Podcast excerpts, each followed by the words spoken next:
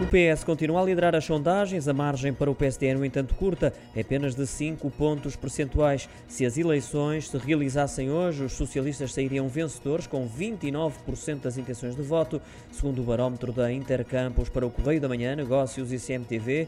Já os social-democratas surgem na segunda posição com 24,1%. Segue-se o Bloco de Esquerda no terceiro lugar com 7%. O Chega tem 5,8%. A CDU vem logo atrás com 4,9%. Depois a Iniciativa Liberal com 4,6%.